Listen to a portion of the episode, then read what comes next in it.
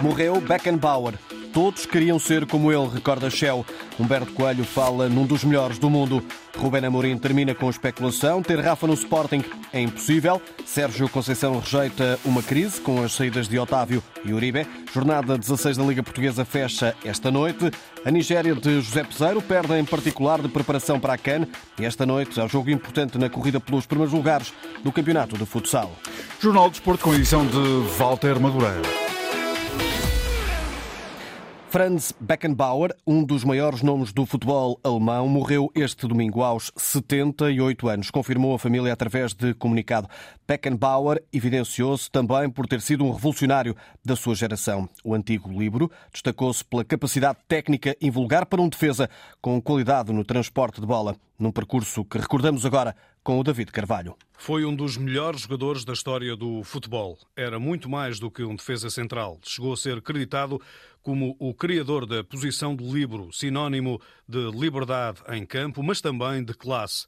De tal forma que, por esse estilo imperial com a bola nos pés, Franz Beckenbauer ganhou a alcunha de Kaiser. Tal como Mário Zagallo, que o Brasil chora por estes dias, e Didier Deschamps foi um dos três vencedores do Mundial enquanto jogador, em 74, e como selecionador em 1990 com a Alemanha. Como jogador, conquistou ainda o Campeonato da Europa em 72. Jogou três Mundiais, mais dois europeus, pela Mannschaft. Pelo Bayern de Munique foi três vezes seguidas campeão europeu nos anos 70 e mais tarde, na década de 90, como treinador, campeão da Bundesliga e vencedor da Taça UEFA. Representou ainda o Hamburgo, foi campeão da Alemanha nessa altura, enquanto ajudou a projetar o soccer nos Estados Unidos. Vestiu a camisola do New York Cosmos, tal como Pelé ou Cruyff. Duas vezes bola de ouro, deixa uma carreira recheada de distinções e ainda um profundo legado ao futebol germânico e mundial. Fora do campo, Beckenbauer não se livrou das polémicas, liderou a candidatura da Alemanha ao Mundial 2006 e, por causa disso, chegou a ser suspeito de fraude num processo que acabou arquivado. Debilitado, ultimamente, Beckenbauer já não aparecia em público. Operações ao coração, demência associada a Parkinson e problemas de visão acabaram por ser fatais para o Kaiser. Tinha 78 anos. Um percurso notável como jogador, treinador e dirigente. À Antena 1, Shell fala numa perda muito importante, numa perda de um dos melhores do mundo. Politicamente dizer que uh, uh, desapareceu uma lenda, não é? Uma lenda uh, de futebol, futebol alemão e, e, uma grande referência para o futebol mundial. Nós que, que, que, que jogávamos mais ou menos naquela zona sabíamos perfeitamente da qualidade que ele tinha, porque aquilo que ele fazia com uma facilidade tremenda, nós tínhamos uma certa dificuldade. E quem também jogava naquela posição queria ser como ele. Eu julgo que naquela altura todos queríamos ser Beckenbauer. Ele traduzia em campo de uma forma muito, muito, muito fácil e, e, e muito tranquila, digamos, a, aquilo que era, que era pensado como, como um jogo de futebol. Naturalmente que eh, nós todos nos lembramos eh, dos anos 70, o percurso que ele fez e, e, para além disso também como, como, como, como selecionador de, uh, alemão e depois como dirigente. É? Humberto Coelho, em declarações à Federação Portuguesa de Futebol, recorda as qualidades de Beckenbauer. Hoje é um dia triste para o futebol mundial. Morreu Franz Beckenbauer, que foi de facto um dos melhores jogadores do mundo é, no futebol, mostrou sempre ao serviço do Bayern e da seleção alemã toda a sua qualidade, todo o seu perfil como, como jogador, como homem. E, e, e pronto, é uma pena. É uma pena. E tive a oportunidade de jogar contra ele, tive a oportunidade também de jogar com ele numa seleção da Europa e nos Estados Unidos contra uma seleção do mundo e portanto era uma personalidade, uma personalidade única com, com de facto um, um estatuto eh, de grande senhor e, e de grande profissional. Portanto, em, nome, em meu nome pessoal e em nome da Federação, gostaria de apresentar as nossas condolências por este, por, neste dia bastante triste. A mensagem de Humberto Coelho, vice-presidente da Federação Portuguesa de Futebol. Para o comentador Antena 1 Vítor Martins, Beckenbauer ocupa um lugar de destaque ainda nos dias de hoje. E não é por acaso que muitas das vezes, ainda no meu comentário, utilizo termos associados eh, ao imperador alemão, tais como sair a Beckenbauer, pensa que é o Beckenbauer, tanto era a qualidade do alemão em sair na primeira fase de construção de, das suas equipas. A qualidade que ele dava às equipas era muita. Eh, para termos uma ideia, em 856 jogos fez um defesa, imaginem só, 111 golos. Era de facto alguém que jamais eh, quem o viu jogar pode esquecer. Marcou três décadas do futebol mundial. Alguns dos destaques do comentador Vítor Martins, Franz Beckenbauer, no maior do futebol alemão, morreu aos 78 anos. O Conselho de Arbitragem da Federação Portuguesa de Futebol anunciou, em forma de comunicado, que Helder Malheiro é o homem nomeado para dirigir o Sporting Tondela desta terça-feira. VAR irá estar Rui Oliveira. Já no Estoril Futebol Clube do Porto, agendado também para amanhã, mas às 20h45, terá como árbitro Fábio Veríssimo da Associação de Futebol de Leiria. Em sete segundos, Ruben Amorim colocou um ponto final no rumor que dava conta da possibilidade de Rafa trocar o Benfica pelo Sporting. O técnico dos Leões elogia o atleta, que está em final de contrato com o Benfica, mas diz que esse cenário não é viável.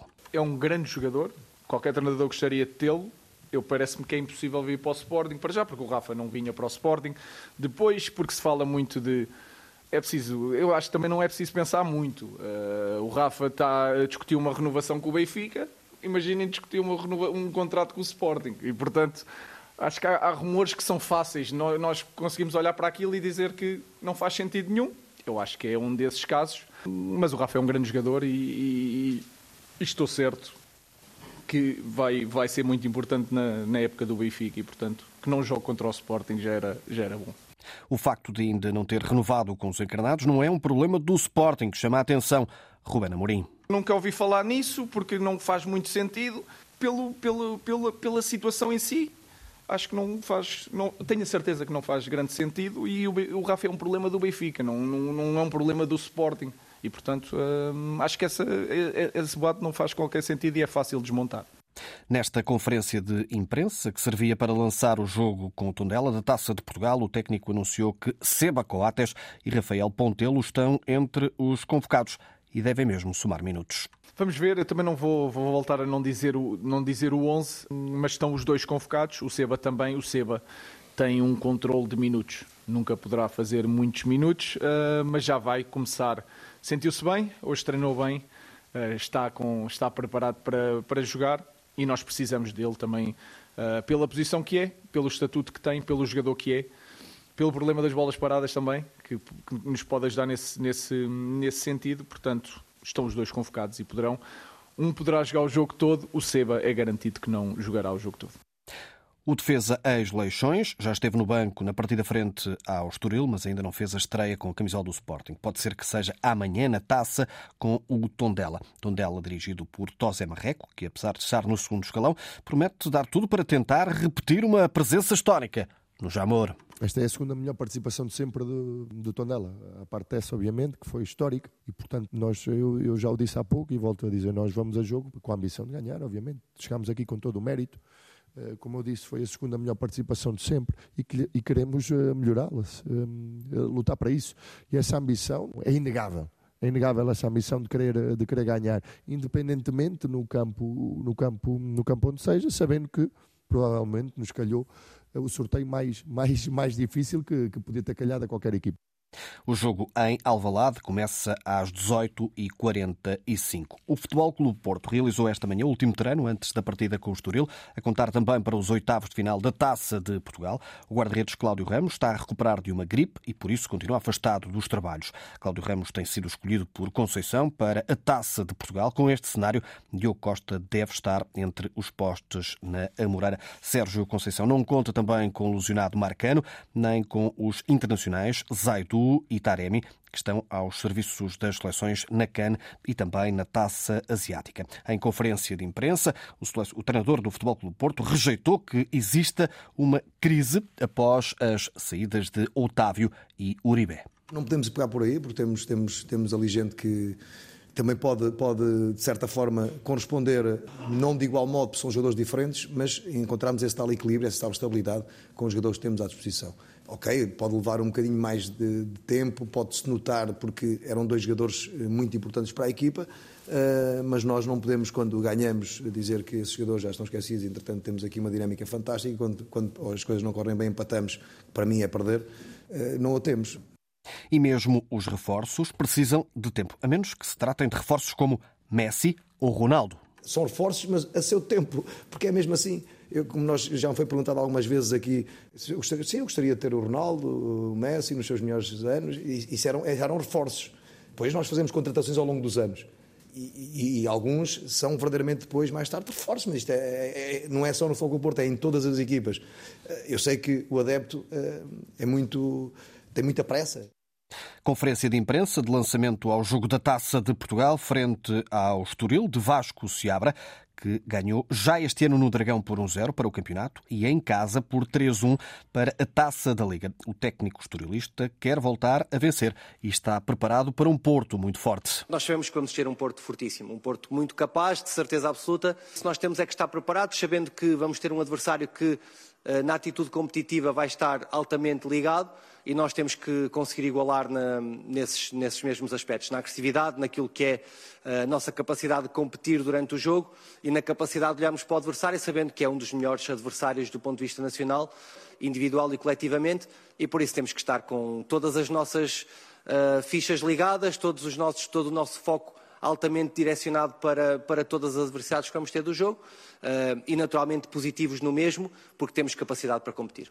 Vasco Seabra quer esconder ao máximo a estratégia de Sérgio Conceição e quer também discutir a eliminatória. Eu não quero mesmo dar nada ao Sérgio. Eu quero que o Sérgio espere até 75 minutos antes do jogo uh, para ter o 11 que, que nós vamos apresentar. Uh, aquilo que eu lhe posso afiançar é que Uh, o 11 que vai, que vai iniciar é o 11 que nos dá mais confiança para, para podermos competir, sermos altamente exigentes connosco. Partida agendada para amanhã à noite entre Estoril e Futebol Clube do Porto, Taça de Portugal. A jornada 16 do campeonato termina esta noite. Moreirense Casa Pia. Os miúdos orientados por Rui Borges procuram ficar a um ponto do quinto lugar. Não perdem desde setembro do ano passado. Os gansos, agora dirigidos por Pedro Moreira, querem somar mais uma vitória. O jogo começa às 8h15. É para acompanhar com informações aqui na Antena 1. A Nigéria de José Peseiro perdeu hoje frente à Guiné por 2-0, num jogo de preparação para a CAN 2024 na seleção nigeriana Zaidu e Shidozi. Jogadores de Porto e Boa Vista foram titulares. Bruno Onemachi, também dos achadrezados, não saiu do banco. A Nigéria estreia-se na CAN no próximo domingo, frente à Guiné Equatorial. Costa do Marfim e Guiné-Bissau fazem também parte deste grupo A. Os representantes de Mbappé negaram hoje que exista um acordo entre o avançado gaulês, em fim de contrato com o Paris Saint-Germain, e o Real Madrid, algo que foi noticiado este domingo em França. Ainda no futebol internacional, Fernando Santos é o novo treinador do Besiktas da Turquia. O acordo é válido por uma temporada e meia. Em comunicado, o clube de Istambul dá as boas-vindas ao antigo selecionador nacional. O Besiktas dá conta de que a equipa técnica será formada por João Costa, Paulo Mendes, Justino Fernando, ainda Ricardo Santos e também Jorge Rosário para José eh, Pereira, presidente da Associação Nacional de Treinadores. Eh, o facto de Fernando Santos voltar a um clube é sinal de competência. Quando as equipas mudam de treinador a meio ou durante as épocas, eh, o treinador que que vai tomar conta da equipa nunca tem um trabalho fácil, mas nem por isso deixa de ser possível ou realizável, digamos assim, um trabalho que, que, que, justifique, digamos assim, às vezes a sua, a, sua, a sua contratação. Agora, aqui estamos perante uma pessoa que tem uma vasta experiência e, portanto, tem eh, possibilidades reconhecidas por, por, por todos e, evidentemente, pelo clube que o contratou, que é o mais importante para o desempenho dessas funções e estamos esperançados, naturalmente, que desenvolverá um trabalho de acordo com as suas competências e com os seus conhecimentos. Fernando Santos é o quarto treinador do Besiktas nesta temporada. A estreia do engenheiro pode acontecer já amanhã no terreno do Reisersport. Ainda referências para o futsal e Dakar. No futsal já começou a segunda volta do Campeonato Nacional. Como surpresa, a derrota do Benfica 2-1 no terreno do Elétrico da Ponte Sur. Hoje, a fechar a jornada, há um jogo entre primeiros, Sporting Clube de Braga, de Joel Rocha, que recebe o líder Sporting. A equipa de Nuno Dias tem três pontos de avanço, mas o técnico leonino lembra que os bracarenses foram os únicos a tirar pontos aos Leões com um empate no pavilhão João Rocha. O Braga Sporting começa às 8 da noite.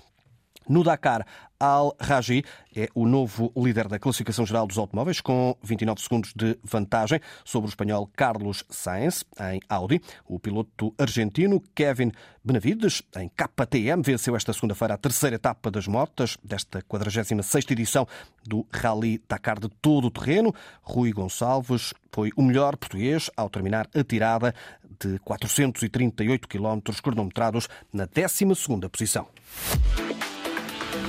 O Jornal de Esporte com Walter Madureira na Antena 1, RDP Internacional e RDP África. Atualidade em permanência em desporto.rtp.pt.